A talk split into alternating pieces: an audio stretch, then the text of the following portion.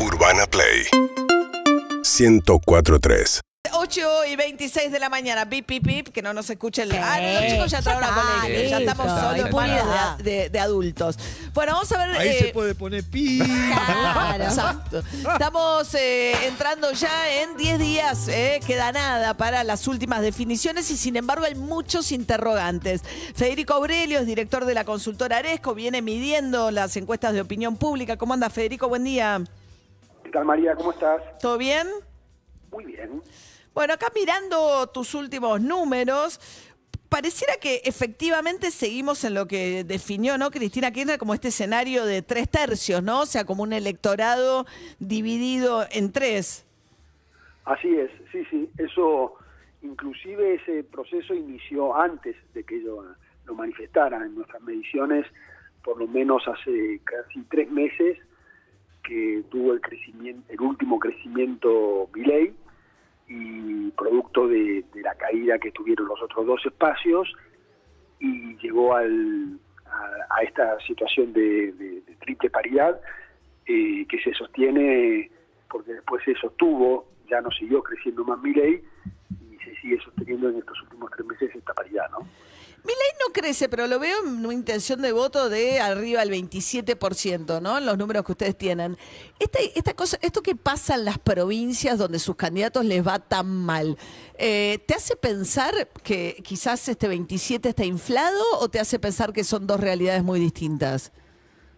No, en un principio estamos pensando que son dos realidades distintas. Por supuesto que eh, es un espacio nuevo que ha crecido demasiado rápido, que todavía no tiene el sustento ni la trayectoria de los otros espacios como para mostrar su sostenimiento en el tiempo, este, pero sí eh, está en esos niveles ya hace bastante tiempo y, y la, la verdad que uno viene observando que los argentinos están pensando en cosas distintas cuando piensan, cuando están votando en lo provincial respecto a lo nacional.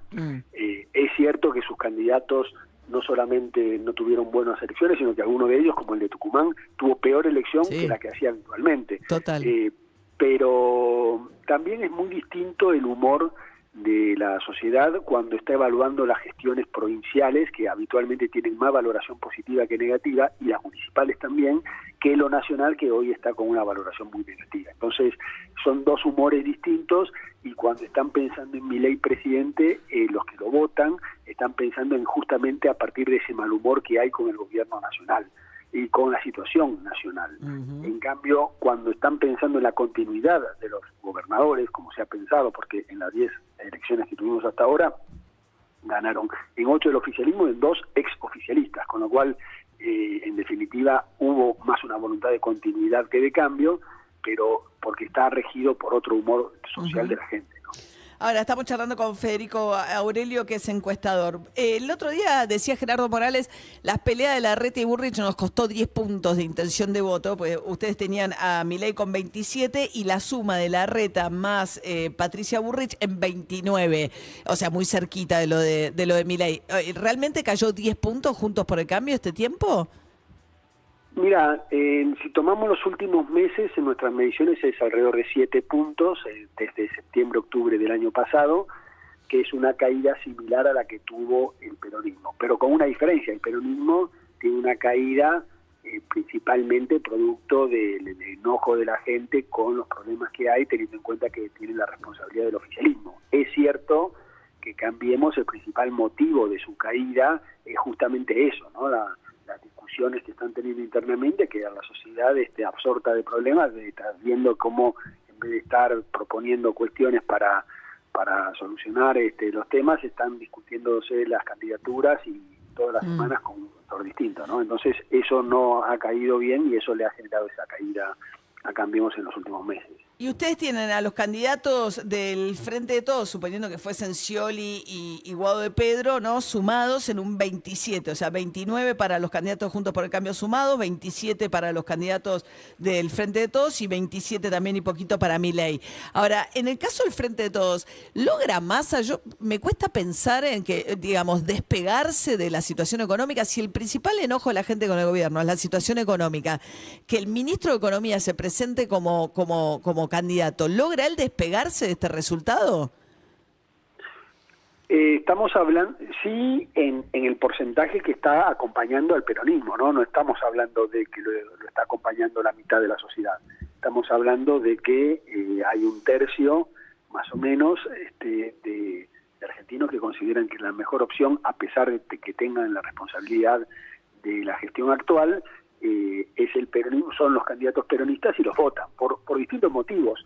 Eh, tengamos en cuenta que la crisis económica en la Argentina no es un hecho que se ha iniciado ahora, sino que lamentablemente viene arrastrándose hace décadas y por lo tanto hay un conjunto de argentinos que consideran que no es el principal responsable eh, Sergio Massa. Entonces por eso tiene, eh, sobre todo pensando en ese electorado que eh, considera que la mejor opción es el peronismo. ¿no? Este, después la problemática que va a tener el peronismo en primer lugar, porque es el espacio hoy más desgastado en sus dirigentes, pero también el resto, es este, porque estamos charlando siempre sobre los primeros dos procesos electorales, que es la primaria y la primera vuelta.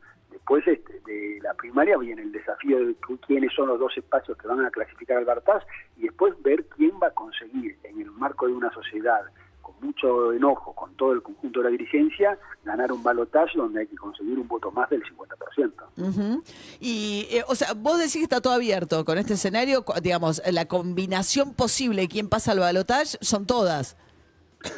Es, está abierto, el escenario está tan abierto que eh, inclusive, aún con esos datos que tenés ahí en la mano, también está abierto la definición de quién va a ser el candidato de cada espacio. Es decir, que no es que ya se tiene certeza de quién va a ser el precandidato de cada espacio. No, hay distintos precandidatos, pero en el caso de Cambiemos las diferencias son menores y en el caso del de, Frente de Todos falta una definición que puede afectar bastante, que es lo que el candidato o el quien tenga el aval de Cristina Fernández Kirchner. Claro, nada más uno imagina por ahí si quedara fuera la opción de, si, el Frente de Todos quedara fuera el, o el candidato al peronismo, de ese espacio eh, afuera un balotaje, que van a ir a votar por el candidato de Juntos por el Cambio, depende si es Patricia Burrich o es la reta, van a ir a votar por la reta, o si eh, eh, ese espacio se quedara sin representación, ¿a quién van a votar en un balotaje? ¿No? Es raro todo además, ¿no?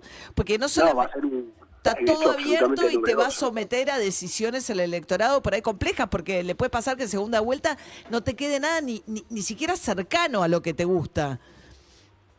Y, pero aparte con un hecho absolutamente novedoso, porque el peronismo ya ha perdido otras elecciones, pero nunca ha dejado de ser el líder de la oposición, es decir, que, que quede afuera de los principales dos espacios va a generar en el conjunto de la dirigencia una implosión seguro y después este, obviamente serias dudas sobre su electorado, eh, en su electorado sobre a quién votar. claro, claro, eso sería la debacle tipo radicalismo post-Alfonsín, ¿no? Si se llegara a quedar afuera la segunda vuelta al peronismo sería un hecho histórico. Hecho histórico donde van a tener que resetearse desde el inicio y, y bien cómo recomponer su relación con la sociedad. Claro. Bien, Federico Aurelio, director de la consultora Aresco. Gracias, Federico, buen día. Síguenos en Instagram y Twitter. Arroba Urbana Play FM.